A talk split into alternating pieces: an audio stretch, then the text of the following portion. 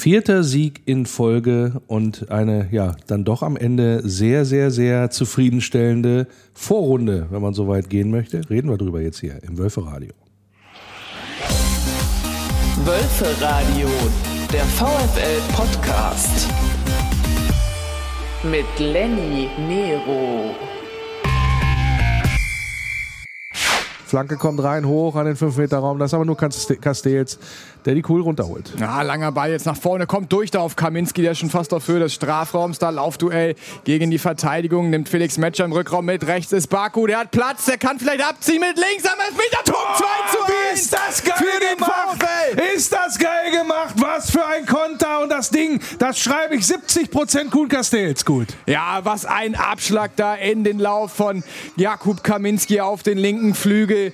Der geht dann vorbei da am Innenverteidiger, nimmt im Zentrum Felix Metscher mit. Der steckt nochmal durch auf Riedle Baku und der hat ja sogar aus neun, zehn Metern nochmal ja, die Zeit, sich den von rechts auf links, auf, also nach innen rüber zu legen. Dadurch rauscht Vogt nochmal an der Kugel vorbei und dann schiebt er den da ins Tor zur Führung 5 auf. Ist das eiskalt und selbstbewusst gemacht von Riedle Baku, der da die Übersicht behält, der vorher schon Felix Metscher mit einem geilen Pass, der auf Riedle Baku, der lässt dann sozusagen die Hoffenheimer Hintermannschaft ganz alt aussehen, tunnelt dann noch sozusagen den letzten Gegenspieler und schiebt das Ding, kann Baumann vorbei, so halb links ins Tor, ganz flach, ganz easy, rennt dann sofort Richtung Fankurve der mitgereisten Wolfsburg-Fans und es steht hier 2 zu 1 und wie kalt und selbstbewusst ist bitte dieser VfL hier am heutigen Nachmittag. Ja, so hat es geklungen. Das 2 zu 1 von Riedle Baku kommentiert im Wölferadio bei Wölferadio Arena Live von Jan und mir. Das war schon sehr, sehr, sehr geschmeidig, was da abgegangen ist. Vor allen Dingen, wie der Riedle das gemacht hat. Das war schon geil. Und ja, am Ende hat es dann wieder mal für einen Sieg, den vierten in Folge gereicht.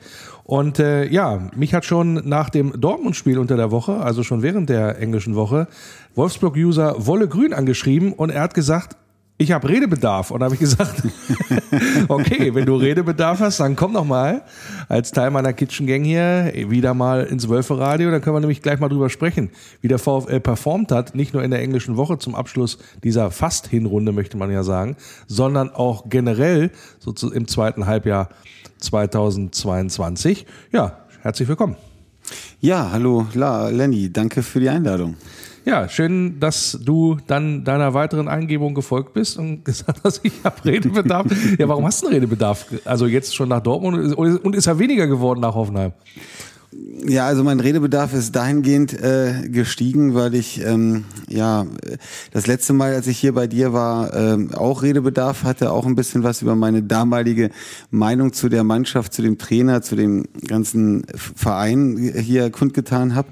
Und im ich erinnere mich, das Krisengesicht. Das Krisengesicht, genau. Da waren die Zeiten noch nicht so rosig. Und hm. meine Meinung oder meine Laune war trotzdem äh, nicht so negativ, wie es im Allgemeinen so im Wolfsburger Umfeld ähm, ja zu spüren war. Und ich hatte das halt kundgetan und im Anschluss gab es doch durchaus Kritik in den diversen Foren und äh, sozialen Medien und äh, habe mir dann dort so ein bisschen heben oder ein bisschen ähm, zu positive grüne Brille nachsagen lassen. Und ja, was, was kam da?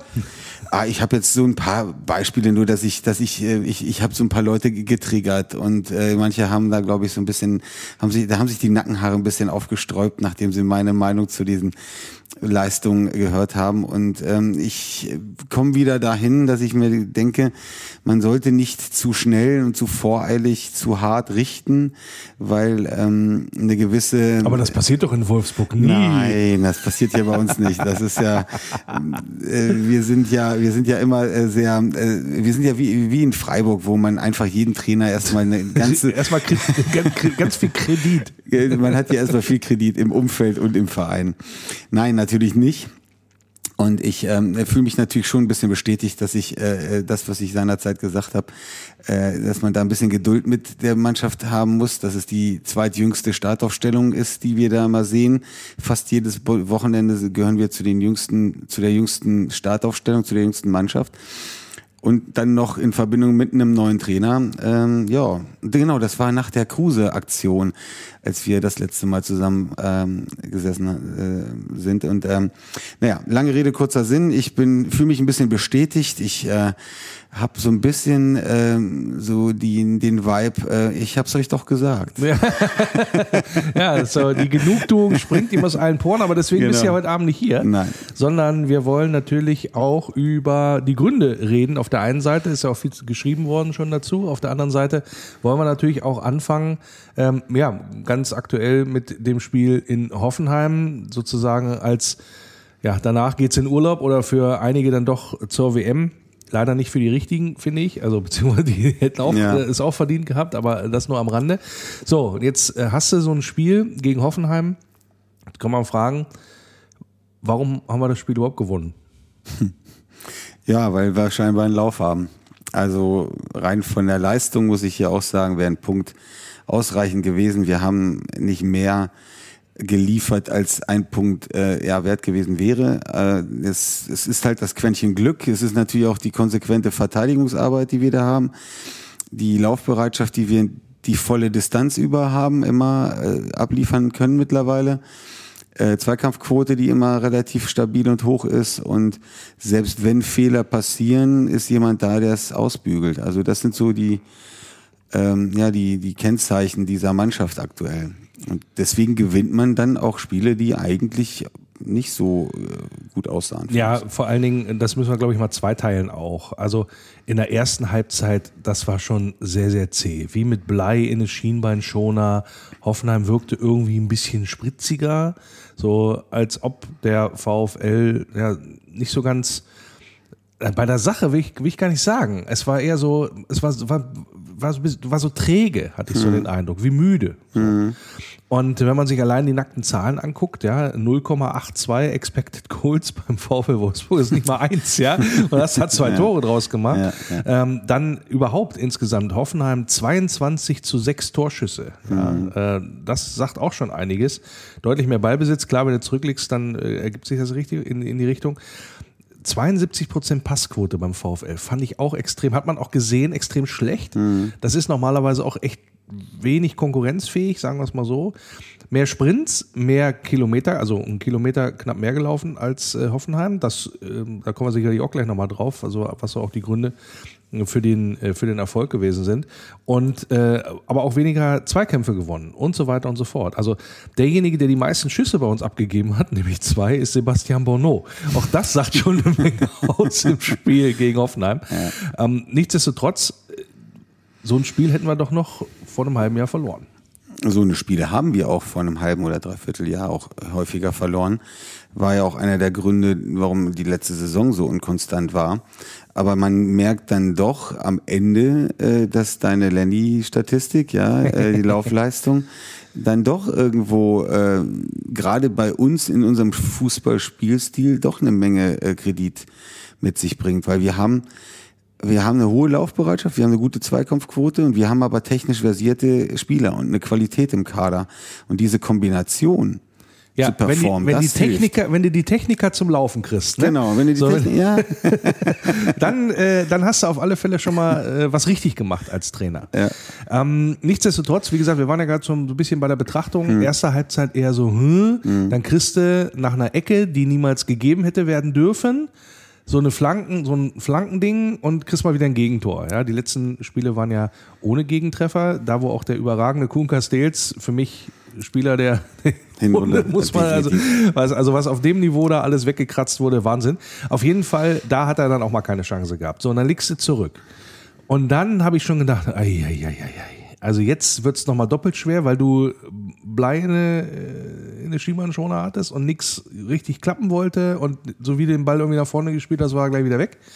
Das war, war ja nicht so, und das war das, was mich am, das habe ich glaube ich auch bei Wölfe Radio Arena Live gesagt, das war das, was mich so ein bisschen erschreckt hat. Dieser Aspekt, dass Hoffenheim eine sehr, sehr durchschnittliche Leistung in der ersten Halbzeit gereicht hat. Die waren ja auch nicht gut. Also das war so. Und trotzdem hat es gereicht, um den VfL ja durchaus Schwierigkeiten zu bereiten. Da habe ich schon gedacht, ah, das sind so Sachen, die, hm, die, die sind nicht gut. Ne? Und dann, quasi mit dem Halbzeitpfiff, dieses komische Graupending, erzwungene Eigentor, möchte ich mal sagen. Ja, aber schon ein ganz guter Spielzug. Also fand ich jetzt von der Vorbereitung jetzt nicht ja gut, was, was heißt, was heißt Spielzug? Das ist eine Ecke, die wird rausgeköpft, dann gibt, geht's nochmal raus auf den Flügel. Arnold mit einer messerscharfen Flanke an 5-Meter-Raum. So, und in der Mitte laufen halt irgendwie vier Leute ein und einer von den Vieren, der drückt ihn schon irgendwie über die Linie, ja, habe ich so Eindruck. Ja. Am Ende war es der Hoffenheimer selber. Äh, nichtsdestotrotz, das, das zeichnet uns natürlich auch aus. Also dieses, ähm, wir machen jetzt auch mal aus, aus nichts ein Tor, glaube ich. Hm. Ja, und wir geben ja auch ein bisschen statt, äh, äh, taktisch auch dem Gegner den Ball. Das haben wir auch gegen Dortmund schon gemacht. Wir sagen, hier, komm, nimm und mach mal. Gegen Frankfurt? Gegen Frankfurt haben wir es auch schon gemacht. Und, ähm, und, und über diese, äh, über diese, ja, will ich auch sagen, Taktik sieht's oft aus, als wenn die gegnerische Mannschaft überlegen wäre, weil sie mehr den Ball hat. Das heißt aber nicht, dass sie sich zwangsläufig viele Chancen rausgespielt hat. Also in der ersten Halbzeit klar, das eine, ich glaube, ein großes Ding war noch von Castils, weil es in der ersten Halbzeit, den er da gefischt hat, das war ja wirklich eine Weltklasse-Parade. Aber ansonsten haben wir es, haben wir ihnen den Ball gegeben, haben auch Torschüsse gehabt, aber so viel kam bei Hoffenheim jetzt auch nicht zwingend ja, eben, an. Das sage ich ja, das so, war so und das aber die waren schon überlegen, die waren schon überlegen ja. und mit ein bisschen Effizienz hätten die, glaube ich, auch äh, in der ersten Halbzeit durchaus ein Türchen mehr schießen können. So. Und mhm. dann ist aber was passiert, wo ich gesagt habe, also was die im Pausentee gehabt haben, den, den, mhm. den Brandbeschleuniger hätte ich auch gerne mal gehabt. Mhm. Ja, weil da, da hast du dann gesehen, da kommt eine Mannschaft aus der Kabine, mit einer ganz anderen, also die haben, hat sich gestrafft. Mhm. Ähm, glaubst du, da hat es gewackelt in der Halbzeit oder hat Kovac eher gesagt, ja, jetzt, na, jetzt habt ihr euch ausgeruht, jetzt könnt ihr mal wieder?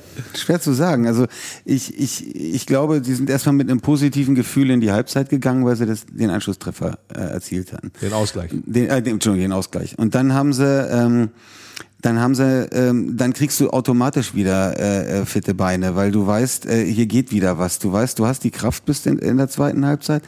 Äh, ich glaube nicht, dass Kovac dort äh, rumgebrüllt hat in der Kabine. Ich glaube, der hat eher gesagt, so Jungs, wollt ihr jetzt hier den Abschluss, wollt ihr es, wollt ihr es euch jetzt noch versüßen diese Woche? Ihr habt Dortmund geschlagen. Sind nur noch 45 Minuten. Es sind nur noch 45 mhm. Minuten und äh, jetzt, jetzt kriegt noch mal einen Finger aus dem Po. Mhm. Und ähm, mit der, mit dem, mit dem, mit dem Körper, äh, äh, mit der Körperspannung kam sie wirklich aus der Kabine. Also es war schon fast sichtbar, als sie aufs Feld kam.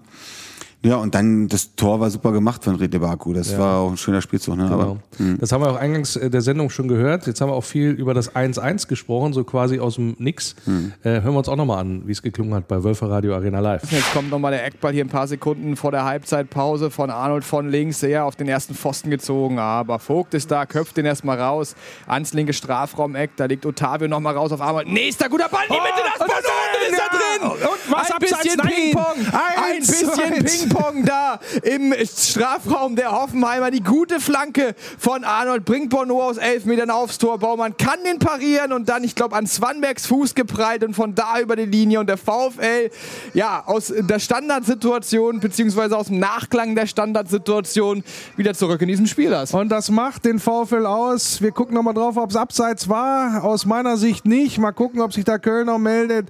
Und dann ist es, ja, die, nach der guten Flanke von Arnold, der Ball geht von Bono an den Fuß vom Baumann, der den gut äh, ja, entschärft aus kürzester Distanz. Aber das ist ein ah, Eigentor, glaube ja, ich sogar eher. Sonst wäre, sonst wäre Swanberg aber auch da gewesen. Also ein Eigentor der TSG Hoffenheim aus unserer Sicht. Aber das ist alles noch ein bisschen unübersichtlich hier bei Wölfe Radio Arena Live im Moment.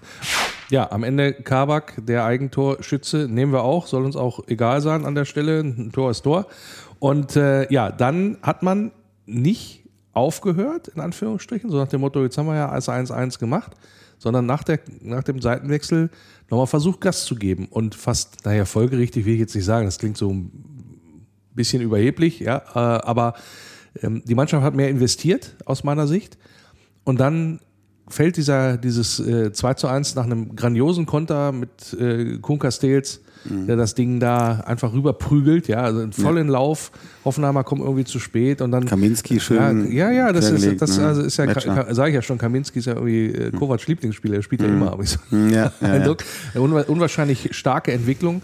Ähm, und ähm, dann macht's Riedler auch nicht einfach blind, wie wir es auch schon ein paar Mal gehabt haben, sondern total überlegt, schiebt er dann die, die Pille rein und danach hast es nach Hause verteidigt.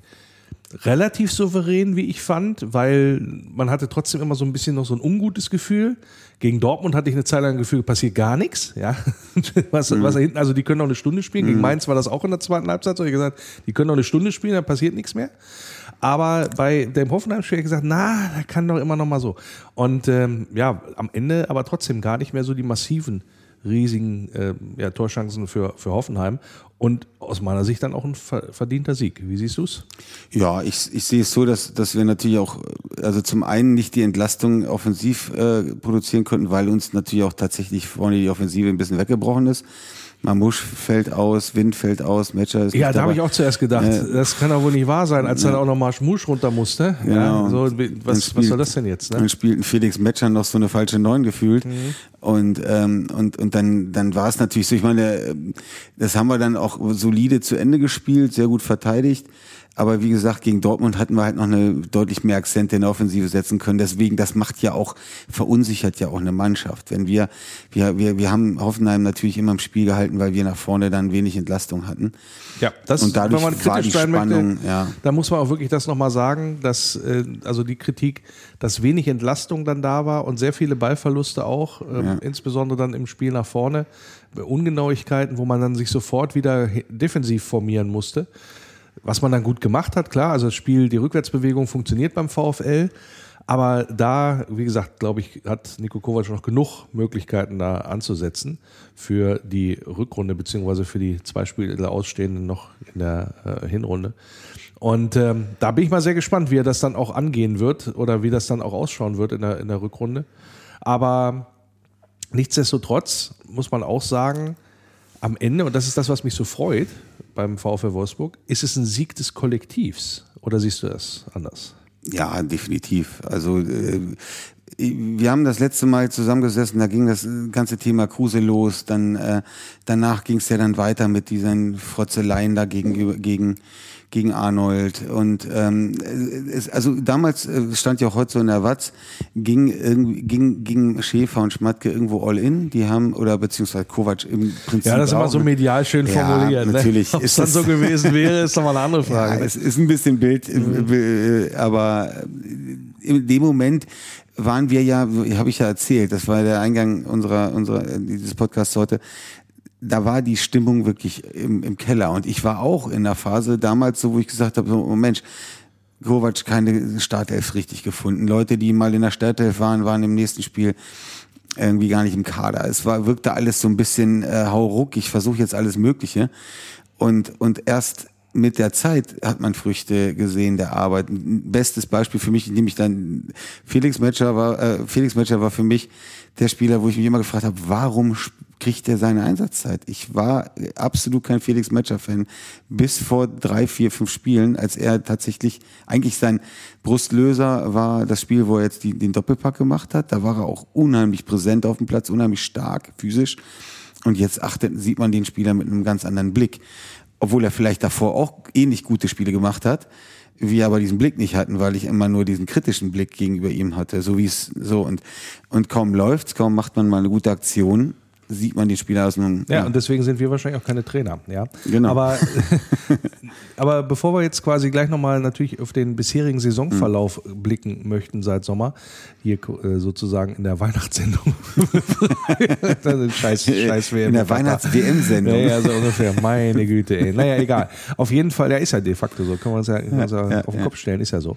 Ähm, aber lass uns einmal noch diese Nummer nehmen. Was, was nimmst du denn aus dem Hoffenheim-Spiel und diesem ja durchaus dreckigen Sieg, den wir da geholt haben, diesem Arbeitssieg? Was nimmst du denn da mit? Also Oder was, was, nehmen wir mit? Ja, was, was, was ich jetzt für, für, die, für die Rückrunde beziehungsweise für das Ende der Hinrunde nach der WM äh, mitnehme, ist erstens, sie wissen, dass sie es können. Sie wissen, dass sie physisch. Denn sie wissen, was sie da tun. Sie wissen, was sie tun. äh, auf der einen Seite, wir haben wenig WM-Fahrer. Wir haben auch vielleicht äh, ein bisschen Glück, dass jetzt tatsächlich zwei Monate Pause äh, ist, weil ähm, Wind, gut, der geht zur WM. Matcher hat jetzt zwei Monate Zeit, sich da seine durchaus schwere Verletzung, also anderes Patellasehne ist jetzt auch kein Spaß. Äh, das kann, da kann man hoffen, dass er wiederkommt. Mamusch wird hoffentlich auch wiederkommen. Das wird nicht so ernst sein. Das heißt, erstmal die Spieler, die jetzt lediert waren zum Ende dieser Hinrunde, werden wiederkommen. Dann ähm, hast du ja im Prinzip auch keine WM-Fahrer, die dort keine WM in den Knochen hatten, also die dann auch nicht irgendwie Niederlagen oder Siege verarbeiten mussten, sondern du hast frische Leute, die Bock und geil drauf sind, wieder zu spielen. Und sie wissen, dass sie alle Leistungsklassen schlagen können, bis vielleicht auf die Bayern. Sie haben Dortmund geschlagen, sie haben Frankfurt geschlagen. Sie haben dieses Jahr eigentlich eher die Mannschaften sehr gut bearbeitet, die vor ihnen waren. Ne? Äh, Gladbach ist jetzt zwar knapp hinter uns, haben wir auch sehr gut ausgesehen. Ähm, ja, Leverkusen. Gegen Leipzig hast du verloren. Ja, gegen Leipzig hast du verloren, ja. Aber ich Union sag mal, Berlin hast du verloren. Freiburg Ja. musst du noch spielen. Ja. Ja, gut, aber ich sag, das nehme ich mit, weil Den wir haben, die, wir haben die Kurve bekommen. ja. Freiburg, Vizemeister. Freiburg Vizemeister. Wir haben die Kurve bekommen. Wir haben jetzt das, das, das Selbstbewusstsein, dass wir die schlagen können. Und wir haben auch die Qualität, um die zu schlagen. Und wenn sie die PS auf die Straße kriegen, ne, Mhm. dann, ähm, dann wird das was.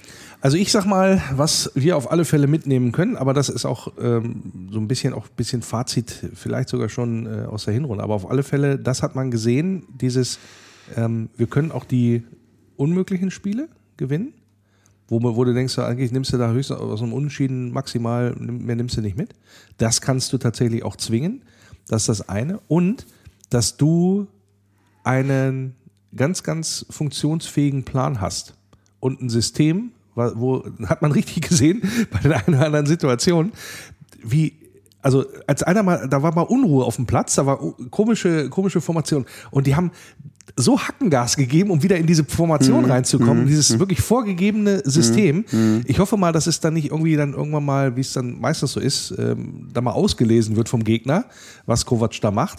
Aber erstmal ist das sehr, sehr verlässlich, was da angeht. Also erfolgsbringend und verlässlich, was er da auf dem Platz gezaubert hat, ähm, wo die Mannschaft definitiv folgt und genau sieht, ich muss da auf diese Position hinlaufen, da, weil genauso ist das System. So, und das, das ist etwas, was ich wirklich mitnehme, auch nach diesem Spiel, dass man da wirklich vollkommen diszipliniert, bereit ist zu arbeiten und ja, am Ende äh, solche Spiele dann auch nach Hause bringt, obwohl es nicht zwingend der Wahrscheinlichkeit entspricht, dass du es tust. Ja. Ja, ich glaube auch, ähm, also ich glaube, wir werden noch eine, eine noch bessere Rückrunde spielen. Wir haben, wie du es gesagt hast, wir haben die körperlichen Voraussetzungen, wir haben jetzt die, die ähm, systemseitigen Voraussetzungen, wir wissen, wie wir es spielen wollen. Und so hat's ja Glasner im Prinzip auch gemacht mit dem Wolfsburg. Da hatten wir auch ganz fest vorgegebenes Pressingspiel, wie wir die Gegner anlaufen. Und wenn diese Automatismen funktionieren, dann, ähm, ja, dann kommt der Erfolg von alleine, weil qualitativ gehören wir unter die ersten sechs, sieben. Von, dem Mann, von dem Kader gehören wir dahin. Und da brauchen wir uns nichts vorzumachen. Und also haben wir auch die Chance, dahin zu kommen. Nicht unbedingt Vizemeister, das sind wir nicht. Dafür wäre die Saison jetzt auch, ja, das, das, das, das, das würde ich jetzt, das wäre wirklich ein bisschen vermessen. Aber unter die ersten fünf, also dort Union, die werden das nicht halten können. Und äh, ja, Leipzig, Bayern bleiben oben und Dortmund und, und alle anderen, da sind wir auf Augenhöhe. Ja, also auf alle Fälle äh, hat Nico Kovac ähm, ja, geschafft, da Konstanz in die Mannschaft reinzubekommen. Und wir haben es ja auch eingangs der Sendung gehört, damit war nicht unbedingt zu rechnen, außer Wolle. Der hat, der hat immer dran geglaubt, so ungefähr. Sitzt hier auch. Äh, Wo ein Wolle ihr ist, könnt- ist auch ein Weg, ne? Ja, ja, ihr könnt, ihr, könnt es, ihr könnt es leider nicht sehen hier, äh, aber das selbstzufriedene Grinsen in Ja, der Visage genau. sagt eine Menge aus. Genau. Werden wir uns jetzt auch nochmal drüber unterhalten, über die bisherigen Spiele in der Hinrunde 2022, 2023. Das gewisse Extra. Jawolle. Haben wir schon so ein bisschen drüber geredet. Äh, Das Thema Konstanz ist, glaube ich, ein ganz entscheidendes Ding gewesen. Also Nico Kovac hat Konstanz reingebracht. Und kaum jemand, finde ich, der steht dafür so, wo man damit nicht zwingend rechnen konnte, wie Mickey van de Veen. Oh, ja. Der einer von fünf Feldspielern ist in dieser äh, Saison, die noch keine Spielminute verpasst haben. Also das ist jemand, ähm, wo man nicht zwingend, glaube ich, da rechnen muss. Er ist also als verkappter Linksverteidiger eingesetzt worden. Erst hat sich dann irgendwann sein, ja, äh, seine Stammposition erspielt in der Innenverteidigung. Das ist so für mich so ein bisschen das Gesicht in diese Richtung, wo man sagen kann, hat man nicht zwingend mit gerechnet, hat auch Anlaufschwierigkeiten gehabt. Ich habe ihn ja auch das eine oder andere Mal durchaus auch äh, sachlich kritisiert oder fachlich kritisiert, insbesondere wenn es dann darum ging, äh, immer mal so einen Bock drin zu haben. Das ist komplett, hat er komplett abgestellt, die letzten Spiele, und ist unwahrscheinlich souverän. Wie siehst du es? Ja, das ist, äh, Van de Feen ist auf jeden Fall die Entdeckung der Saison. Das ist der, der Überraschungsspieler aus unserer Mannschaft, bin ich der Meinung. Ähm, also Ich habe noch einen, aber Ja, also gut, wir sind ja jetzt erstmal in der Verteidigung. Wir fangen ja in der Verteidigung Ja, an. ja, ne? ist okay. Ähm, ja, ich finde es fast schon schade, dass Lacroix dadurch aus der Mannschaft geflogen ist, beziehungsweise Bono sich da auch bewährt und auch ähm, ja solide spielt mit relativ wenigen Fehlern und auch also auch berechtigt äh, in der Innenverteidigung steht aus meiner Sicht. Ähm, ja, aber da ist Mickey van der Feen auf jeden Fall ein Juwel, den wir da haben. Und auch, was man in der Berichterstattung oft hört, auch ich äh, guck oft Sky 90 oder oder ähm, ja halt äh, Podcast, äh, Fußball-Podcast und ähm, die sind sich alle einig, dass Van der Feen wirklich 36 Ki- kmh laufen kann. Also gehört zu den schnellsten Spielern der Liga und ist irgendwie 1,90 Meter 90 groß und äh, ist knapp 20, ich glaube 20 oder 21 ist er. 20, glaube ich sogar. Ja, ja. So. Also, wenn du dir das nur, diese drei äh, Zahlen mal vor, zu Gemüte führst, dann weißt du Bescheid, was wir da für einen Spieler haben. Ne? Ja. Und äh, wollen wir noch nicht drüber reden, was dann quasi vielleicht im Sommer wieder passiert, je Ja. nachdem. Ne, solche Spieler wecken natürlich immer wieder Begehrlichkeiten, aber das ist in der Tat jemand, der ähm, ja, eine unwahrscheinliche Entwicklung auch genommen hat. Und ähm, ja, ich äh, sehe den halt unwahrscheinlich gerne Zweikämpfe führen. Weil du hast das Gefühl, wenn er den, wenn er einen langen Ball mit dem Stürmer dann ähm, ins Laufduell geht beim langen Ball, dass der den, egal wo der Stürmer ist, der kriegt den immer noch mal, ja. Also da, da habe ich nie das Gefühl, okay, dem läuft jetzt einer weg. Also selbst wenn er jetzt hier gegen so Sané oder Kunku oder so weiter, der läuft, dem läuft keiner weg. Das ist schon mal ganz geil. Und dann die Art der Zweikampfführung. Das ist natürlich nicht ohne Risiko, was er da macht. Also da waren so einige Grätschen dabei, wo ich sage, wenn, wenn die gelingen, Ja. dann, dann feierst du Was richtig ab. eine- Ja? ja, mega mega Grätschen, ja. Ja. So, aber das kann natürlich auch, wenn er da einmal so, einmal mit der Sense Ja. ansetzt, dann kann es natürlich auch eine Karten regnen und äh, entsprechende Strafstöße letztendlich oder Notbremsen. Hm. Keine Ahnung. Also das sind schon so Sachen, äh, da, da, da ist er mir noch ein bisschen zu ungestüm ganz, ganz häufig, aber, aber Wahnsinns, Wahnsinns Timing schon für, für die jungen Jahre. Aber ähm, wir haben äh, ja gerade über die Shooting Stars da auch gesprochen und äh, ich habe ja gesagt, ich habe ja meinen, äh, der ist natürlich äh, Jakub Kaminski. Jemand, der, also den hatte ich mal gar nicht auf der Rechnung. Muss- Also bei dem, was wir da offensiv in der, ähm, Ja. im Angebot haben, ja, da konnte man nicht wissen, dass so Waldschmidt oder Philipp gar nicht mehr funktionieren jetzt hier in der ähm, in der Hinrunde. Und äh, da hast du ein Angebot ne, mit, mit Wind, mit Mamouche, mit Metscher, mit Felix Metscher, der auch mitunter das vielleicht spielen könnte. Dann hast du ähm, die angesprochenen Waldschmidt und äh, und Paredes, Philipp und Paredes ja. und so weiter und so fort. Ne? Und ausgerechnet Jakub Kaminski reißt das da, rockt das da auf dem Flügel. Was hast du denn da für eine Erklärung? Also ich, er kam ja schon mit ziemlich viel Vorschusslorbeeren nach Wolfsburg. Ich habe das vorher schon ein bisschen verfolgt. Es war ja eine Verpflichtung im Vorgriff auch. Genau. Also man hat ihn ja schon vorher verpflichtet im Winter sozusagen und dass er dann im Sommer erst kommt. Genau, der hat ja noch die, die Rückrunde äh, 19 auf, äh, 21 auf 22 hat er ja noch, ich glaube, Lech Posen war er, ne? Lech, Lech Posen? Ja, auf jeden In- Fall in Polen. In Polen. und äh, da hat er die noch zu Ende gespielt und ist dann für 10 Millionen äh, hierher gekommen. Und ähm, also ich war auch bei ihm so, er, was, was mir imponiert, ist seine Robustheit, trotz des eher, sage ich mal, schüchternen, schmächtigen äh, Ja, der, der sieht aus, als ob du, da musst du so, nur einmal, einmal kurz einmal pusten. aber der ist so, der um. so, so, Ja. so zäh gefühlt, der ist so äh, stabil, steht er trotzdem da, schnell. Fehlt es noch ein bisschen am Abschluss, finde ich. Da hat er, äh, Ja, ne, es waren ja das da- sind da- viele Aktionen, die dann vor, vor allen Dingen auch klare Dinger, Ja. aber er natürlich fast schon unsterblich geworden Ja, durch sein Tor gegen Braunschweig. Ja, aber das- es war ich glaube, das war, ich glaube, das war für ihn auch noch mal so ein ja, Ja, so ein, richtig, so ein richtiger Push, so nach dem Motto. Da hat er auch gesehen, wie dann Fans und Mannschaft äh, sind ja jetzt auch nochmal schöne Bilder gekommen. Wer es noch nicht gesehen hat, der VfL hat ja da nochmal ein Video veröffentlicht, äh, hauptsächlich aus dem Braunschweig-Spiel, wo dann, ja, ich sag mal, nochmal gezeigt wurde, auch dieser Schulterschluss. Und es war das, was ich mir auch halt erhofft habe, dass Braunschweig so eine Initialzündung geben könnte. So, und dann wurde jetzt sozusagen das zweite Brenn, zweite Scheit Äh, nochmal Das. Brennen finde ich eigentlich ganz gut als Bild. Ja, ja, ja, aber jetzt dann durch, äh, mit dem, mit dem Dortmund-Spiel nochmal so, so ein Ja. Mhm. Push, ja. Und ich glaube, das sind so Sachen, die kann der Verein und nicht nur wunderbar gut gebrauchen, weil du halt da tatsächlich, äh, ja, dich ja, ein gutes Gefühl letztendlich verbreitest rund um den Verein und nicht nur sportlich, weil du halt die, die Punkte eingesammelt hast, sondern es gibt halt auch den jungen Spielern, eben wie Kaminski, Rückhalt und Rückendeckung und nach dem Motto, ja, du kannst auch mal dich mal fest dribbeln oder mal einen Fehler machen. Da geht nicht gleich äh, durchs Stadion, sondern du hast halt eine ganz andere Ja, ja. Grundvoraussetzung Und, und, da, ne? und da kommen wir genau zu dem Thema, wir müssen reden, weil wenn wir noch mal ganz kurz nach Braunschweig zurückblicken, vielleicht gar nicht das Spiel so an sich, aber eine Sache, die mir auch noch wichtig war zu erwähnen, in Braunschweig konnte ich leider nicht im Stadion sein, aber ich habe mir dann später auf YouTube gibt es ein paar schöne Videos, also auch nicht nur die Mainstream-Videos, sondern auch so aus der Kurve, wo, wo, wo so die Kurvenstimmung äh, lange gefilmt wurde und diese ganze Zündelei, die da war.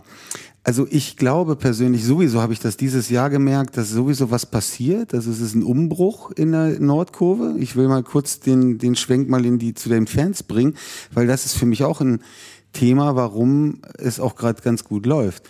Weil nämlich Wolfsburg und auch die, speziell die Fans, die Ultras, äh, da man merkt, sie werden mehr, sie werden lauter, sie werden jünger und sie haben Bock. Und das hat man gemerkt in Braunschweig, da haben die wirklich supported 90 Minuten lang, selbst Braunschweig-Fans oder mein Schwager ist Braunschweiger, der hat wirklich anerkennend gesagt, war vielleicht ein paar, paar Bengalos zu viel, also war vielleicht weniger ist mehr, sage ich mal, vielleicht ein bisschen zu viel, aber von der Stimmung und von dem gesamten äh, von der Atmosphäre, die die dort verbreitet haben in dem Stadion, das war schon, das war schon geil. Und und so sieht man das ja auch vorher in, in der Nordkurve habe ich das schon mitbekommen, dass sie lauter werden und auch nach Braunschweig merkt man ja auch selbst in Hoffenheim waren, sagen wir für unsere Verhältnismäßig, äh, für unsere Verhältnisse relativ viele Fans. Und also auch mal hier so ein Shoutout an alle, äh, die das hören und in, den, in der Nordkurve stehen. Also ihr macht wirklich äh, Spaß und ich finde es richtig cool und geil, wie ihr Ja, das also macht. ich habe ja jetzt Ihr das- seid auch ein Garant dafür. Das, ich habe natürlich das Glück gehabt, so ein Spiel wie gegen Dortmund dann auch zu kommentieren. Ne? Mhm. Und das hat wirklich geburnt, muss man ganz ehrlich sagen. Also das, das war wirklich, ähm, das war wirklich aller Ehren wert, wieder auch ähm, bei der nicht zu geringen Anzahl an Dortmund-Fans im Stadion da auch gegengehalten wurde, äh, verbal und äh, vom Support her. Ähm, und das hat wirklich auch äh, übergegriffen mal. Also man hat wirklich dieses Gefühl gehabt, da hat Wolfsburg mal drauf gewartet, auf so ein Ding. Und das ist halt das Tolle, dass es dann tatsächlich auch mal geklappt hat. Nicht nur, dass man da den doofen Pokalfluch da besiegt hat gegen Dortmund, sondern tatsächlich auch mal gezeigt hat, du kannst gegen einen vermeintlich großen oder einen Verein, der, der dauerhaft oben in der Bundesliga angesiedelt ist, auch mal gewinnen und das auch verdient gewinnen und auch relativ souverän dann am Ende gewinnen. Hätten- Wenn das Ding 6-4 ausgegangen wäre, wäre auch okay gewesen, ja. Aber du hättest das Ding gewonnen in der, in der Regel. Und äh, das ist das, glaube ich, was dem, dem Verein nach all der ich nenne es jetzt mal Lethargie der vergangenen Jahre, trotz Champions League Teilnahme, wo wir ja, und das ist ja das, was ich, da- das nehme ich ja der Mannschaft heute noch übel, ja, dass wir die Champions League einfach so hergeschenkt haben, ja, in einem See an Lethargie, ja, so dieses, ah ja gut, dann komme ich heute nicht, komme ich morgen. Und das wird für mich die Herausforderung sein, ich will noch kein Schluss, will noch gar kein Schlusswort sagen, aber das wird für mich die Herausforderung sein, dass du dieses, was ich immer als Morbus Wolfsburg bezeichnet habe, wenn du mal einigermaßen Erfolg hattest, dass die Mannschaft dann einen Schritt weniger macht. Das wird die große Aufgabe von Nico Kovac sein, dass du eben das nicht hast nach der Winterpause, sondern dass die Mannschaft bereit ist, noch einen Schritt mehr zu gehen, um das zu erreichen, was du vorhin auch gesagt hast, dass wir da auch sogar noch zulegen können. Und es hat ja auch äh, Jörg Schmatke gesagt. Er hat gesagt, er gibt der Saison bisher eine 3. Ja, ja an, angesichts der äh, Anfang der Saison hätte ich sogar ein bisschen noch drunter, also s- Anfang der Saison hätte ich noch ein bisschen drunter bewertet, ehrlich gesagt. Ähm, hinten raus deutlich besser, logischerweise. Das zeigt also aber so eine, so eine gewisse realistische Einschätzung, hat er noch auch der Jörg auf seine alten Tage beim VfL. Wird das ja, plant er jetzt quasi mit vor, die Rückrunde, aber ist ja dann gar nicht mehr daran beteiligt, weil er dann ja aufhört, be bekanntermaßen. Und ähm, er hat auch gesagt, da geht noch mehr. Siehst du das auch so? In dem Verein und in der, in der Was die Mannschaft angeht, die er hat hat's rein aufs Sportliche bezogen. Ja, also dass diese Mannschaft noch absolutes Entwicklungspotenzial hat, das glaube ich, weil ich meine, wir sind die zweitjüngste Mannschaft der, der, der Liga. Und wenn wir das mal zu selbst Ja, aber mehr als neun Spiele in Folge äh, ungeschlagen und vier Siege Ja. in Folge, davon 3 zu 0. Äh, also wie willst du denn Naja. da, willst, also was ist denn da noch mehr drin? Also Mhm. frage ich mich jetzt so ein bisschen. Also Ja, vielleicht bezieht das sich ein bisschen darauf, dass es spielerisch noch besser kann, äh, gehen kann, dass es die Abläufe noch besser funktionieren können, dass wir halt teilweise immer noch relativ gute Konterchancen manchmal so ein bisschen einfach verdatteln. Also äh, vielleicht bezieht er sich auf, auf so, eher solche Sachen, dass er sagt, Ja. im Spielerischen ist noch Luft nach oben. wäre verständlich. Ne? Und in der Einstellung und in der, in der, in der Physis, da sind sie ja, sind sie ja on top. Also, ja, also, ja, ich glaube, dieser, dieser Morbus, Morbus Wolfsburg, wie du ihn nennst, der ist immer da, aus meiner Sicht immer da gewesen, wenn nach Erfolgen, und das war bei uns ja wie, das ist ja wie ein Teufelskreis, immer nach Erfolgen war es ein Trainerwechsel, außer mit Hacking. Und dort war es auch, dort war ich auch hier in diesem Podcast und habe gesagt, sa- schmeiß dich den Hacking raus, wenn wir auf dem neunten Tabellenplatz sind und die Champions League äh, äh, Vorrunde überstanden haben. Warum schmeißen sie den Hacking raus? Und das machen sie. Und dann war nur Gegurke. Dann haben wir es zwar irgendwie noch ein bisschen die Saison zu Ende gekriegt, aber es ist unser, unser Fluch, will ich fast schon sagen, dass immer nach Erfolgen die Trainer gehen. Und wenn Glasner nicht gegangen wäre, hätte ich, glaube ich, nicht, dass wir in so eine Situation wie letztes Jahr gekommen wären. Gut, ist natürlich hypothetisch, weiß Ja, man nicht. Bevor, aber, wir, bevor wir auch noch quasi in die, in die Zukunft gucken, äh, gleich noch hier beim Wölfe Radio, ähm, lass uns einmal noch mal äh, kurz durchgehen, ähm, den bisherigen Saisonverlauf. Fängst an mit dem 2-2 gegen Werder Bremen. Ja, ähm, kannst du auch verlieren, das Ding, ja, sagen wir mal so zum Auftakt. Werder zu dem Zeitpunkt auch noch sehr, sehr stark unterwegs gewesen. Ähm, danach gab es die obligatorische Niederlage bei Bayern. Noch nie ein Heimspiel äh, verloren gegen Wolfsburg. Ey, wenn ich, ich, ich Das glaub, war der das eierloseste Auftritt, den ich gesehen habe. ja, das war, also das war, das Oh war ein Spiel Mann, gegangen, das war ein Spiel gegangen mit, oh, hoffentlich verlieren wir nicht so hoch. Genau. Also, und das so ist natürlich scheiße. So. Dann ein grütziges 0 zu 0 gegen Schalke 04, wo ich auch gesagt habe, ey, da, Ja. da gewinnt doch, da gewinnt doch sogar das Kindergartenteam meines Sohnes, oder das Erstkla- Erstklässler-Team gegen Schalke momentan. Ja, ein bisschen Pech, äh, Ja, fehlt uns da ja, ein aber nee, ne? das da ist mir- waren, das mir da zu waren wir gar nicht so schlecht. finde Ah, ich. ja, du, du warst überlegen, Mhm. aber die musste ja, das Spiel musste irgendwie gewinnen. Also sorry, das, äh, das, die, die Punkte, die tun mir richtig weh, die, dass wir die nicht geholt haben. So, äh, Leipzig ähm, auch wenig be- zu bestellen gewesen, wobei man in der zweiten Halbzeit da noch mit Max Kruse auf dem Platz übrigens ähm, durchaus äh, gute Möglichkeiten gegen Leipzig hatte, da auch zum Ausgleich zu kommen. Dann am Ende aber trotzdem 2-0 verloren. Dann so ein Heimspiel 2-4 gegen Köln Oh, verlieren. das- das, das- tat auch richtig weh Das war übel, ja. wo du auch denkst, so, die, die konnten nämlich auch nichts. Also mal ganz ehrlich ist, die haben also sehr clever. Die Ja. hatten nämlich, die hatten nämlich diesen klaren Matchplan. Die hatten nämlich auch genau das System und so weiter. Und da hast du dann gesehen, welche Mannschaft auch weiter ist insgesamt. Und da hast du, das, da, da habe ich so das erstmal gedacht, oh, oh, wie, wie probieren wir jetzt hier aus? Ne? Wie kann das denn sein, dass da immer noch keine, am fünften Spieltag immer noch keine Formation gefunden ist, so ungefähr. Und ähm, das sind äh, alles so, waren alles so Indizien, wo ich gesagt habe, ah, schwierig, ne? Also das, ähm, das hätte jetzt nicht so sein müssen, also gerade gegen Köln. Was, aber da würde ich kurz einhaken, wenn man sich die Mannschaften anguckt, jetzt mal Schalke außen vor gelassen, aber alles überwiegend Mannschaften, die, äh, die keine Trainerwechsel hatten, die in, in Bremen hat ja nicht nur uns überrascht, haben wir alle überrascht, was die für eine Hinrunde gespielt haben, jetzt bis auf die letzten zwei, drei Spieltage. Ähm, und, und, und auch da waren wir uns, und das war, glaube ich, auch, wenn ich mich irre, eins der Argumente, dass wir halt ein Problem haben, wenn, dass man zu häufig Trainerwechsel hat. Und wenn dann jeder Koch sein neues Rezept mitbringt, naja, dann dauert das eine Weile. Ja gut, aber das ist schmeckt, natürlich ne? dann auch Aufgabe der sportlichen Führung, Ja. vielleicht da eine Konstanz reinzubringen, zu sagen, ich hole mir nicht immer einen anderen Trainertypen, so nach dem Haben wir schon über die Note von unserer sportlichen Führung gesprochen? Nee, das, äh, das äh, gut, am Ende alles Am richtig Ende gemacht. alles richtig gemacht, wenn's- aber, wenn's ne? geht, ne? So sieht's aus. Ja, Ne? ähm, ja äh, aber weiter im Text, äh, Spieltag Nummer 6, ähm, der ja, ähm, Suspendierung von Kruse 1-0 in Frankfurt gewonnen. Da, das war ja auch so ein, so ein Wabankspiel, ja, in dem Sinne, aber Lacroix macht da das, das 1-0. Ähm, und Frankfurt fiel nicht wirklich was ein, der selbsternannten besten Mannschaft Europas. Da haben wir dann schon äh, vernünftig die Punkte mitgenommen. Und danach die Woche drauf so ein ja, ein massiver Rückschritt, ein blutloses, blutleeres 2-0 oder 0-2 bei Union, wo wir dann zu hinterher gesagt haben, so schlecht hast du es nicht gesehen. Ja, also Ja. da muss ich, Aber- darf ich da kurz intervenieren? Ja, da, darfst du, aber lass mich den einen Satz noch, Ja. äh, noch sagen. Und danach, äh, das kannst du ja vielleicht in deiner Antwort mit aufnehmen, danach, äh, so wurde es jedenfalls kolportiert und überall auch geschrieben, danach habe Kovac sozusagen den Mannschaftsversteher gemacht und hat ist ganz äh, auf die Mannschaft zugegangen und hat da Anpassungen vorgenommen und so weiter und so fort, Mhm. was die Grundlage gewesen ist für die späteren Erfolge. So. War es so oder jetzt, jetzt kannst du Ja, also hier. was natürlich Kovac danach gemacht hat, das kann, das kann ich nicht sagen, das weiß ich nicht. Ich weiß aber eins, was Kovac schon vor dem Spiel gesagt hat. Und ähm, er hat vor dem Spiel gesagt, dass eine Mannschaft wie Union, die so ein körperlich intensives Spiel führen, die eine durchschnittliche Laufleistung, ich muss mal kurz gucken, ich glaube irgendwas um die 119, 120 äh, äh, Kilometer pro Ja, weil sie ja auch kein Fußball spielen können, müssen Naja, laufen. aber er meinte, um, um eine Mannschaft in so eine Physis zu kriegen und in so eine Bereitschaft, schaffst du das nicht mit einer guten Vorrunde, mit ein bisschen Quelix am, am, am äh, Hügel des, des Leidens, sondern das schaffst du, indem du das kontinuierlich über Jahre aufbaust und dir deine Mannschaft aufbaust, die dieses Niveau und diese La- Laufbereitschaft immer mitbringen, jede Saison nach jedem, in jeder, in jeder Sit- Situation.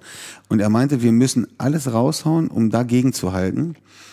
Und man hat einfach, ich glaube, Wolfsburg hatte 118 Kilometer haben die gelaufen. Das war viel. Das ist überdurchschnittlich viel. Und äh, äh, Berlin ist 122 gelaufen. Also das ist ein Die haben noch mal Wert, draufgepackt, Die haben ja. noch mal Ja. vier Kilometer draufgepackt, wo wir, die, die, die sind, äh, wenn wir überlegt, dass, dass das Gladbach irgendwie bei 110 Kilometer lag im Schnitt und die laufen 124, dann siehst du mal, was das, ähm, ja, was das äh, bedeutet, gegen die zu bestehen. Und da waren ja in der gerade in der Hinrunde nicht einige Mannschaften, die dort nicht bestehen konnten. Deswegen fand ich es jetzt nicht so schlimm. Es war spielerisch ein bisschen schwach. Und die haben halt zwei starke. Geraldo Becker ist natürlich ein super Stürmer und äh, da- das hat zu dem Zeitpunkt Leipzig noch ähm, äh, Union noch sehr gut gemacht. Danach ähm, Sieg gegen Stuttgart, Last-Minute-Sieg, Yannick Gerhardt, ja, macht, was. macht, Mhm. macht, äh, macht den wichtigen Dreier zu Hause endlich mal fest. Holt einen Punkt in Augsburg, ja, war, ja- also das war auch so ein Drecksspiel. Ja, aber war wichtig, Ja, glaube das ich. ist- Das ne, war wichtig für das- die, für, die, dass für- du für die dagegen mentale so eine, Stärke, ja. Ja. genau, dass du dagegenhalten konntest. Das war kein Fußball, das war ein Gemetzel. Ja, das war genau. Haben, ich habe gedacht, die verteilen da zweieinhalb Zeit noch Messer. Ja. Aber ist nicht gewesen. Habe ich jedenfalls keins gesehen. So, dann spielst du zu Hause unentschieden gegen Gladbach. War mal besser, war mal, hätten wir gewinnen müssen. Ja, und dann quasi der, äh, aus meiner Sicht so ein bisschen dann das Pokalspiel im Braunschweig mit dem 2 zu 1 Sieg, ähm, wo es dann so eine Initialzündung gegeben hat. Danach verlierst du nicht gegen Leverkusen, äh, die ja quasi mit dem Trainerwechsel um die Ecke gebogen waren, was ja normalerweise auch immer einen Push gibt, aber da hat äh, Xabi Alonso noch nicht gegriffen, 2-2. Nach einer englischen Woche, ne? Ja, und dann haust, du- dann haust du Bochum 4-0 weg, Mainz 3-0 weg, Dortmund 2-0 und gewinnst auch das letzte Ding nicht 0-1, sondern 1-2 äh, in Hoffenheim. Also eine unwahrscheinliche Serie und kletterst äh, auf Platz 7 und überwinterst da jetzt letztendlich auch. Aber dieses, also weil es für mich halt so ein Stückchen weit auch, ähm, ich sag mal, überraschend war, wie, wie ist das zu erklären, dieser, dieser Turnaround auf einmal? Das ist ja quasi eine zweigeteilte Vorrunde, wenn man so möchte. Erst, Ja. ich will nicht sagen grottoid, aber echt schlecht, nicht zufriedenstellend hast du nicht gesehen. Mit nur, äh, weiß ich nicht, fünf Punkten nach 28 Spielen. Nein, so schlimm war es jetzt auch nicht. Aber und danach am Ende äh, gewinnst du auf einmal alles. Also wie, wie ist sowas? Ist das einfach Fußball oder was ist das? Es ist vielleicht, ja, es ist manchmal einfach Entwicklung. Ne? Es ist Entwicklung, dass du verschiedenste Situationen hattest, wo du bestehen musstest, hast es nicht immer geschafft. Gegen Union hast du es nicht geschafft oder gegen Köln hast du es nicht geschafft. Aber du hast es halt dann wieder mit solchen Spielen äh, geschafft, dass, dass du zumindest, dass der Weg, den man geht, dass der irgendwo belohnt wird, wie jetzt auch Augsburg war für mich so ein persönliches Spiel, wo ich dachte, ey, was war das hier? Aber trotzdem gegengehalten, trotzdem einen Punkt mit nach Hause genommen Gearbeitet. gearbeitet und, und, und jetzt merkst du, wenn du arbeitest, kriegst du Erfolge. Und, und ähm, dann hast du noch, ja, und, und gegen Dortmund war es auch spielerisch echt erste Sahne. Also ich finde, Dortmund war so eine reife Leistung, war die reifste erste Marcel reifste erste Leistung, die, die, wir, die wir bisher so abgeliefert haben. Und, ähm, und haben, ja, und haben uns belohnt. Und ich meine, jetzt darf man nicht, ich, ich bin, ich neige auch dazu, dann manchmal in hohen Tönen dann äh, alles schön zu reden. Es ist noch was vor uns. Wir haben auch noch schwere Gegner auch in der Hinrunde. Freiburg musste noch was reißen. Berlin ist auch jetzt nicht eine Mannschaft, die jetzt so ein Kanonenfutter ist. Die haben auch Ansprüche und jetzt, du musst weitermachen halt einfach. Und es wird auch wieder Spiele geben, die wir verlieren oder nicht gewinnen werden. Aber das, wenn wir dort bleiben, wo wir jetzt sind, vielleicht einen Platz besser, dann was will man mehr? Wie wichtig war es, weil du wolltest ja unbedingt noch eine Note an die sportliche Führung ja. ver verteilen, auch nach dieser schlechten Anfangsphase in der Saison da den Rücken durchzudrücken und zu sagen, wir verfallen hier nicht in Panik, wir ziehen das jetzt durch und mhm. wir machen das jetzt Nico Kovac oder tot. Ja gut, das Wie, war und was der und was gibst du dann für eine Note hinten raus? Also ich gebe äh, erstmal für die Hinrunde dieser Saison, also oder sagen wir es mal anders, ich gebe ich, eigentlich in diesem Jahr haben sie am Anfang des Jahres mit der Verpflichtung von Wind und Kruse in der damaligen Situation vieles richtig gemacht, weil ich finde, auch wenn Kruse mir richtig auf den Zeiger geht, aber er hat uns definitiv in der Rückrunde geholfen und er war auch für mich ein Garant, warum wir da nicht noch tiefer in den Strudel geraten sind. Ähm, und genauso wie sie ihn geholt haben und das eine richtige Entscheidung war, war es auch eine richtige Entscheidung, ihn abzusägen, als sie merkten, ja, aber viel zu spät. Doch. Ja, also mit Sicherheit. Ist, du hättest doch, mhm. du hättest doch in, also klar, das ja. lässt sich vom, vom grünen Tisch hier immer so ganz mhm. leicht sagen. Aber eigentlich, in dem Moment, wo klar gewesen ist, Nico Kovac wird unser Trainer, mhm. musst du dich doch mit allem darum bemühen. Wahrscheinlich ist das auch passiert, man hat nur keinen Abnehmer gefunden so aus, zu, mhm. dem, zu dem Ding. Aber eigentlich ist das doch dann klar, der macht ja die Truppe kaputt, wenn der jetzt bleibt. Also das, das war mir ein bisschen zu blauäugig, ich hätte jetzt fast gesagt, oder wie auch immer, man mhm. hat es versucht und man hat es nicht hingekriegt. Aus den verschiedenen muss ja auch mal der Spieler immer noch mal mitspielen. Mhm, genau. Aber selbst auch dem Spieler hätte klar sein müssen in dem mhm. Moment. Also meine Tage sind ja eigentlich gezählt. Ja, deswegen war es ja auch schon so früh so medial präsent. Ne? Als Kovac kam, war ja die erste Schlagzeile der Bild, wie lange bleibt Kruse? Ne? Mhm. Und aus dem Grund ähm, war es halt für alle Beteiligten irgendwie, äh, bis auf Kruse eine verzwickte Situation. Weil der Verein, der hat mit Sicherheit, ich glaube, Kovac hat ihn aufgestellt, um ihn noch einmal entweder zu testen, wie er unter, unter Wettbewerbsbedingungen dann performt, ihn ins Schaufenster zu stellen oder halt auch zu zeigen, so ja, ihr seht, seht ihn euch an. Er kann es nicht. Er kann es nicht mehr oder er kann es nicht bei uns. Und, und dann kommt noch hinzu, dass, und das ist tatsächlich, da gibt's, kenne ich auch den einen oder anderen, man kommt aus Wolfsburg, man kennt die Leute, äh, da gibt's auch wirklich, wirklich viele Gerüchte, die gesagt haben, also der hat sich wirklich Sachen rausgenommen, äh, wo alle in der Mannschaft, auch Schlager damals, der, der, der, der hat mal irgendwo ein Interview, glaube ich, gegeben, wo er das mal angedeutet hat, das, der war völlig, der meinte, was, was, was ist das hier? Was, was erlaubt er sich mhm. äh, hier? Äh, ne, was erlaubt er sich? Was erlaubt er sich? Ja, gell. Was macht's denn da? Das kann's doch nicht sein. Ja, den nicht so. Ja, ja unser schlechtes Wernerisch müssen wir jetzt, glaube ich, nicht noch weiter ausführen. Aber ähm, gut, haben, haben, sie, haben sie gewuppt gekriegt? Haben sie Rückgrat bewiesen, alle miteinander? Äh, haben das zusammen durchgezogen? Durchgezogen und so durchgestanden. Also ist dann halt auch, also ich glaube, da ist auch ein, eine, eine, richtig feste Bindung da entstanden, sofern man das im Profifußball mal sagen kann, zwischen Management und, und Trainer dadurch. Und ähm, bei der Mannschaft letztendlich auch. Also man hat das Gefühl, da wird gefolgt und da hat man auch ähm, am Ende eine, ähm, ich sag mal, ein Gefühl entwickelt füreinander, insbesondere auch was die Fans angeht. War ja auch nicht immer so, möchte ich mal sagen. Also man, momentan mhm, ja. lässt es sich sehr, sehr sehr, sehr gut an, was das angeht. Mhm. Und ähm, ja, wagen wir jetzt im letzten Teil beim Wölferradio nochmal einen kleinen Ausblick für die Rückrunde. Pausentee. Wolfsburg-User Wolle Grün ist immer noch zu Gast hier im Wölferadio. Er hatte viel Redebedarf, schon ein bisschen, habt ihr wahrscheinlich gemerkt. So, und äh, ja, äh, die Genugtuung steht ihm immer noch ins Gesicht geschrieben, dass er schon zu einem sehr frühen Zeitpunkt äh, Nico Kovac weiter die Stange gehalten hat, wie, so, wie man so schön sagt. Ja. Und äh, ja, jetzt aber ne, Butter bei die Fische. Was ist denn noch drin diese Saison? Also erstmal. Also du hast schon gesagt, wir mh. kommen unter die unter die Top 6, äh, müsste, müsste, müsste eigentlich reichen. Also das so. wäre für mich ein, ein, Traum, wenn wir dort unter die Top 6 kommen würden. Gut, da ist jetzt noch äh, ein bisschen Rückstand. Ähm, musste auf alle Fälle nochmal was nachholen. Der, der Auftakt nach dem, nach dem Winter ist jetzt nicht ganz so einfach. Ähm, was gibt dir denn den, den offensiven, äh, den offensiven, den optimistischen Vibe? Äh, einfach nur der Lauf, den wir jetzt haben und das retten wir rüber ins neue Jahr oder äh, wie siehst du es? Ja, also ich habe ein bisschen die Hoffnung, dass man sich dann von manchen Spielern auch äh, trennen wird, die jetzt wie bei Kruse, die für Unruhe gesorgt haben oder andere Spieler, die dort ähm, ja im Prinzip die Mannschaft dann nochmal verstärken in den einen oder anderen Bereichen. Ich, ich sehe noch in der, in der Verteidigung brauchen wir noch mindestens einen vierten Mann. Also sind wir momentan zwar qualitativ gut Da sitzt doch Lacroix schon auf der Bank. Was willst du jetzt nochmal ja, aber was- wer ist der vierte? Naja, Giavogi könntest du noch spielen äh, lassen als vierten Innenverteidiger, wenn da mal ein, zwei, du brauchst ja vier. Ähm, äh, also Ja, sonst vier brauchst du, wenn du international spielst. So bei der Ja, normalen okay. Mhm. Belastung kommst du eigentlich mit drei wunderbar hin, siehst du ja jetzt schon. Ähm, dass da vielleicht dann auch äh, zumindest innerlich die Unzufriedenheit groß ist.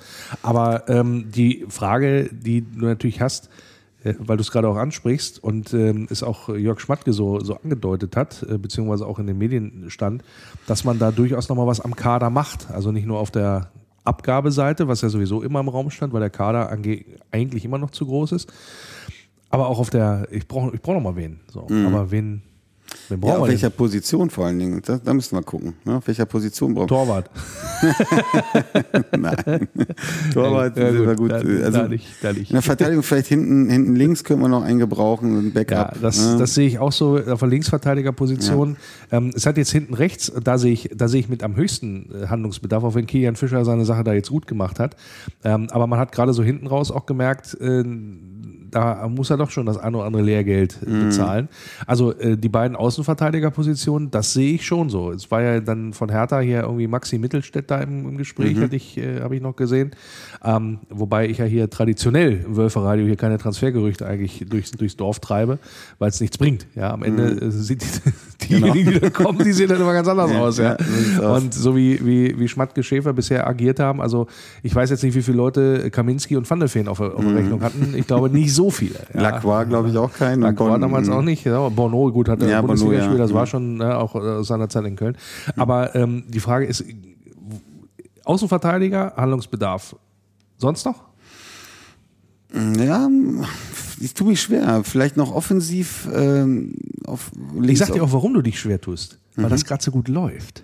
Nee, also wir haben, wenn wir mal die Position durchgehen, wir haben im Mittelfeld eigentlich mit, mit, mit Giavogi, gut, den nehmen wir jetzt mal als perspektivisch, ist eher, eher was, ja, äh, als Backup, aber wir haben mit Zwanberg jetzt einen sehr äh, interessanten Spieler geholt, der braucht noch ein bisschen, aber ich bin Ja, aber sehr, da hast du doch zwei. Also du hast ja, also wenn Ich sag ja, Mittelfeld sind wir gut bestellt. Metscher, Arnold, äh, Gerhard Genau, sind gesetzt Gerhard. so. Und dann kommt ein Zwanberg, mhm. und kommt ein Gilavogi, den hast du auch noch. Genau, So. also Mittelfeld sind wir dicht. Außenverteidigerposition haben wir besprochen. Im offensiven Bereich haben wir mit Wimmer, mit Wimmer kann das übrigens auch spielen im Zentralmittelfeld. Hat er auch schon ja, gemacht. stimmt, ja, also ja. zumindest auf, den, auf der Halbposition. hat er ja sogar am Anfang der Saison Genau, richtig, genau. Ähm, dann haben wir aber mit Wimmer, sage ich mal, offensiv, äh, in, im Sturm im, haben wir mit, mit im Moment noch mit mit äh, Mamouche, mit ähm, Wind und mit Met, äh, mit Metscher haben wir eine Bomben, eigentlich eine sehr starke Offensive aus meiner Sicht. Da brauchen wir nichts.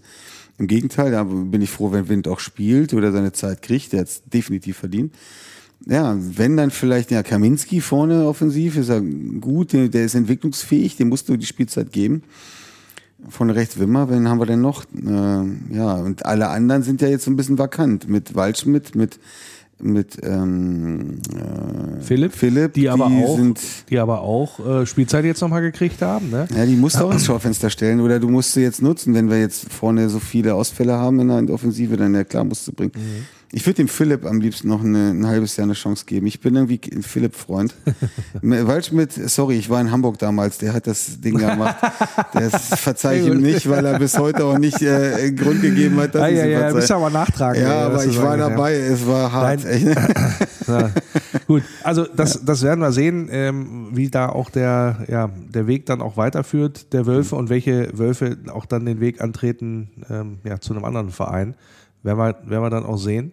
Und äh, auf jeden Fall, und das ist, glaube ich, das Gefühl, auch äh, liebe Wölferadio-Zuhörerinnen und Zuhörer, was wir uns unbedingt erhalten müssen über die Winterpause. Dieses positive Gefühl, denn das hatten wir sehr, sehr lange nicht. beim VfL, ja. Lasst uns das auch mal ein Stück weit genießen, auch wenn wir noch nichts erreicht haben, aber es beruhigt einigermaßen, weil jetzt so mit, äh, was, was haben wir jetzt, 23 Punkte oder so? Das ist schon mal ordentlich, aber ähm, auch nicht so, dass du sagst, äh, also 20 sagt man ja immer, das musst du pro Runde holen, 40 damit du nicht absteigst, brauchst natürlich in Wahrheit viel weniger, aber das ist immer so ein Ding. Und trotzdem ma macht es ein gutes Gefühl, auch wenn du quasi erst so ein bisschen knapp überm Strich, wenn du so willst. Ähm, weil auch die anderen Mannschaften entsprechend low performen, wenn, du- wenn du so willst. Aber ähm, das, ist doch ein, das ist doch ein gutes Gefühl, was du erstmal mitnehmen und auch konservieren musst. Auf, auf Fanseite. Gehst du, glaube ich, mit, ne? Ja, auf jeden Fall. Genau. Und dann ist die Sache, das, was ich eingangs sagte, und dann drehen wir die Schleife und dann kommen wir auch zum Ende hier. Dieses bitte, bitte, liebe Mannschaft und bitte, bitte, lieber Trainer, achtet darauf, dass eben dieses gute Gefühl, was jetzt alle haben, ja, inklusive der Truppe, nicht dazu führt, wieder den Schritt weniger zu machen und zu denken, wir haben das jetzt hier schon gerockt. Ja, weil ich sehe das nämlich auch so wie du, Wolle. Wir haben eine unwahrscheinliche Chance aufgrund dieser Konstellation mit der Vorbereitung, die wir haben. Kovac hat eine Menge Zeit, jetzt aus der Truppe noch mehr rauszuholen, das ganze Ding zu verfestigen und dann kannst du, und der, der wird die richtig körperlich, glaube ich, fit machen. Das ist ja nochmal, ist ja ein riesiger Zeitraum, den du da, den du hast. Und dann, und wenn du aus dieser WM-Saison mit allen anderen Truppen, die da, ich will nicht sagen, müde zurückkommen, ja, oder die, die entscheidenden Spieler, wenn du dann richtig fett angreifst mit einer körperlich durchgestellten Mannschaft, die ja jetzt schon den Unterschied äh, oder einen großen Unterschied zeigt zur anderen, äh, zur anderen Saison oder zur vorherigen Saison, plus dem klaren Plan, den du beibehältst, plus ähm, die Verbesserung dessen, was du bisher noch nicht so gut gemacht hast, dann kann das richtig weit gehen diese Saison. Und ich hoffe, dass alle Beteiligten wissen, was sie da für eine Chance haben. Ja? Warum habe ich die ganze Zeit das Bild Sparta und 300 im Kopf? das, weiß, das weiß ich nicht. Ich, gar ich gehe Ja. sogar noch einen Schritt weiter, auch wenn er natürlich jetzt sagen, du bist so verrückt, Lenny.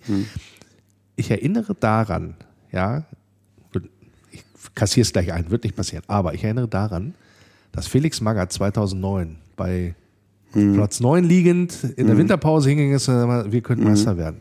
Und die Mannschaft hat ihm das geglaubt, dann hat er die lang gemacht in der Winterpause. Und dann auf einmal hast du zu einem Mega-Run angesetzt. ja. So. Warum nicht wieder? Das war wahrscheinlich die beiden, selbst wenn du 90 Punkte holst, holt Bay- holt Bayern wahrscheinlich 95. Ja, ja. wenn das geht, rechnerisch. Ich habe es jetzt nicht nachgeprüft. Aber egal, für uns muss doch das, das, das Optimum sein, wir holen da Ja. alles raus. Und ich glaube, die Voraussetzungen waren für den VfL mit dem Run aus der Hinrunde jetzt zum Ende hin, plus die Möglichkeiten der Vorbereitung, plus dem guten Gefühl, nie so gut wie seit Jahren. Ja, also doch, da gehe ich mit. Natürlich nicht für eine Meisterschaft, das sind elf Punkte da weg. Das, also da, Nein, das, ich das sag ja, das habe ich ja gleich wieder ne? kassiert, aber es kann richtig weit ja, gehen. Also, das sehe ich Ja. aber auch. Also, dass wir dieses Jahr, äh, gerade weil oben bei allem Respekt, Freiburg ist schon sehr konstant. Also die, den traue ich das auch zu. Wobei die sind auch in drei Wettbewerben. Also da müssen, und die haben auch ein paar Nationalspieler. Also Freiburg äh, bei aller Streich. Ähm, Ja, da wartest du mal, wann brechen die ein, Wann ne? brechen sie ein, aber die, die haben sich noch so durchgewurschtelt, genau. Äh, Union sind auch noch weiter in, im, internationalen Geschäft. Die werden, so leid's, nicht so leid's mir tut, mir sage ich ehrlich gesagt egal, weil mich nur der Vorfeld. Aber ähm, die werden, glaube ich, auch die konstant auf keinen Fall halten. Und ja, wen haben wir denn dann noch? Le Le Leverkusen ist hinter uns, ähm, Gladbach ist hinter uns, Dortmund, na du, mit dem musst du immer rechnen. Ähm, ja, also ich sehe uns irgendwo. Ja, wir tun gut daran, auf uns zu schauen, Ja, was genau. das angeht, weil wie gesagt, Ja, es stimmt, ist ja, ja. die eigenen Voraussetzungen. Der Rest Genau. ist mir egal. Die werden natürlich auch so vorgehen. Aber ich glaube, die anderen Vereine, insbesondere die, die oben stehen, die haben äh, einige WM-Fahrer auch mit dabei. Und äh, ich, da, ich denke, das könnte einen Unterschied machen. Möchte natürlich da aber auch jetzt die positive Stimmung da weiter anheizen in dem Zusammenhang. Und äh, ja, Daumen drücken oder mehr Mhm. als Daumen drücken, dass das auch vielleicht für die Hinrunde, äh, für die Rückrunde dann auch dann funktioniert, weil ich einfach möchte, dass es funktioniert, Ja, ich- äh, weil ne, jetzt ist da viel viel investiert worden äh, von allen Seiten, ja, und jetzt haben wir haben wir jetzt haben wir gute Voraussetzungen, haben wir ein gutes Gefühl, das bitte bewahren und konservieren und ausbauen. Vielleicht noch einen kurzen Abschlusssatz von mir dazu. Wir Nein. haben ja, wir haben ja schon die Physis und das, was, was man sich hart erarbeitet, Laufbereitschaft, Wille, Kampf, diese Werte, die funktionieren und sie wissen, dass, dass das hilft. Und spielerische Aspekte, Laufwege etc., das kommt übers Zocken. Und, und, und andere, die vielleicht noch im physischen Bereich aufholen müssen, die gemerkt haben, wir müssen nachbuttern, die haben zwar jetzt auch die Zeit, äh, in zwei Monaten das zu tun, aber die sind dann trotzdem noch nicht an dem Punkt, wo wir sind. Also ich, ich, das ist, kann auch wirklich ein Punkt sein, dass wir, ja. Ja. Und da hoffen wir drauf, dass das, was der, wo der Grundstein jetzt, weil mehr ist es ja nicht, wir haben den Grundstein gelegt hm. und dass das sich fortsetzt für das Jahr 2023. Ja, das war die Weihnachtsausgabe vom Wölferadio hier. Schön, dass ihr eingeschaltet habt und äh, dem selbstgefälligen Wolle Grün gelauscht habt. Danke, dass du zu Gast gewesen bist. Ja, danke für die Einladung. Ja. Schöne Grüße an alle da draußen. ja, ja, ja. Nein, nein, nein, okay, nein, nein, nein, nein. Ja, so ihr VfL-Fans. Ihr, VfL-Fans da, genau. genau. Ihr VfL-Fans. Gut, ja, ansonsten ähm, ja, wünsche ich euch eine schöne Zeit. Äh, wie immer gilt, sollten sich massive Ereignisse ereignen. so, wo es sich lohnt, hier nochmal eine Sondersendung rauszuhauen, äh, werden wir das tun. Christian Ohrens hat auch noch was in Vorbereitung. Hat er letzte Woche schon angekündigt. Da gerne dann auch, wie gesagt, immer den Podcatcher eurer Wahl ähm, oder ja, den, äh, den Wolfsblock kontrollieren und dann gerne auch nochmal zwischendurch reinschalten, wenn er die, ja, die, die WM in Katar euch nicht so anfixen sollte, dann gibt es vielleicht mal was dann auch vom Wölferadio. Und äh, ansonsten sage ich erstmal vielen Dank für, ja, auch äh, dieses Jahr für die Treue, die ihr gehalten habt. Wieder mal fürs Einschalten. Wölferadio jetzt äh, geht ja ins siebte Jahr. Das ist schon ordentlich. Anfang 2016 war die erste Sendung. Wahnsinn. Ja, jetzt haben wir 2023. Also das verflixte siebte Jahr. Ja, ja, Mal gucken, wie es denn, wie es denn so läuft. Äh, dann auch äh, schön, dass ihr, wie gesagt, dabei geblieben seid. Danke auch heute fürs Einschalten. Wie immer gilt, wenn ihr dann auch ähm, ja, schreiben wollt, soziale Netzwerke, Facebook, Wolfsblog etc. oder auch hier zu Gast sein wollt, meldet euch lenny at lennynero.de. Ja, wünsche frohe Weihnachten, einen guten Rutsch. Ja, so in den Dreh. Das klingt ein bisschen komisch jetzt Mitte November oder Anfang November. Aber ihr wisst ja, wie ich es meine. Ansonsten, ne, macht's gut, bleibt gesund, bleibt geschmeidig und denkt dran, nur der VfL. Nur der VfL. Über die Brücke kommt mein Tempel in Sicht. Dein grünes Licht ist wunderschön. Jedes Mal aufs Neue, dieses Gefühl, wenn ich ihn dort sehe. Kann nur schwer beschreiben, wie es mir dann geht. Lest in meinen Augen, was dort geschrieben steht. Immer nur der VfL, immer nur der Immer nur der VfL. Immer nur der VfL.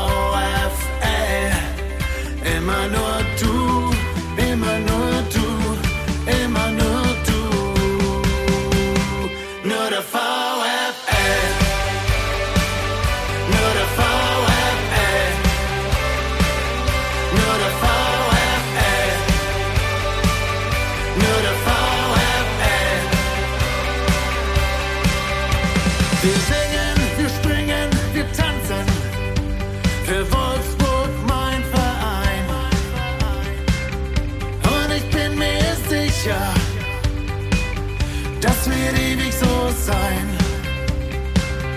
Lass die anderen reden, ist doch egal.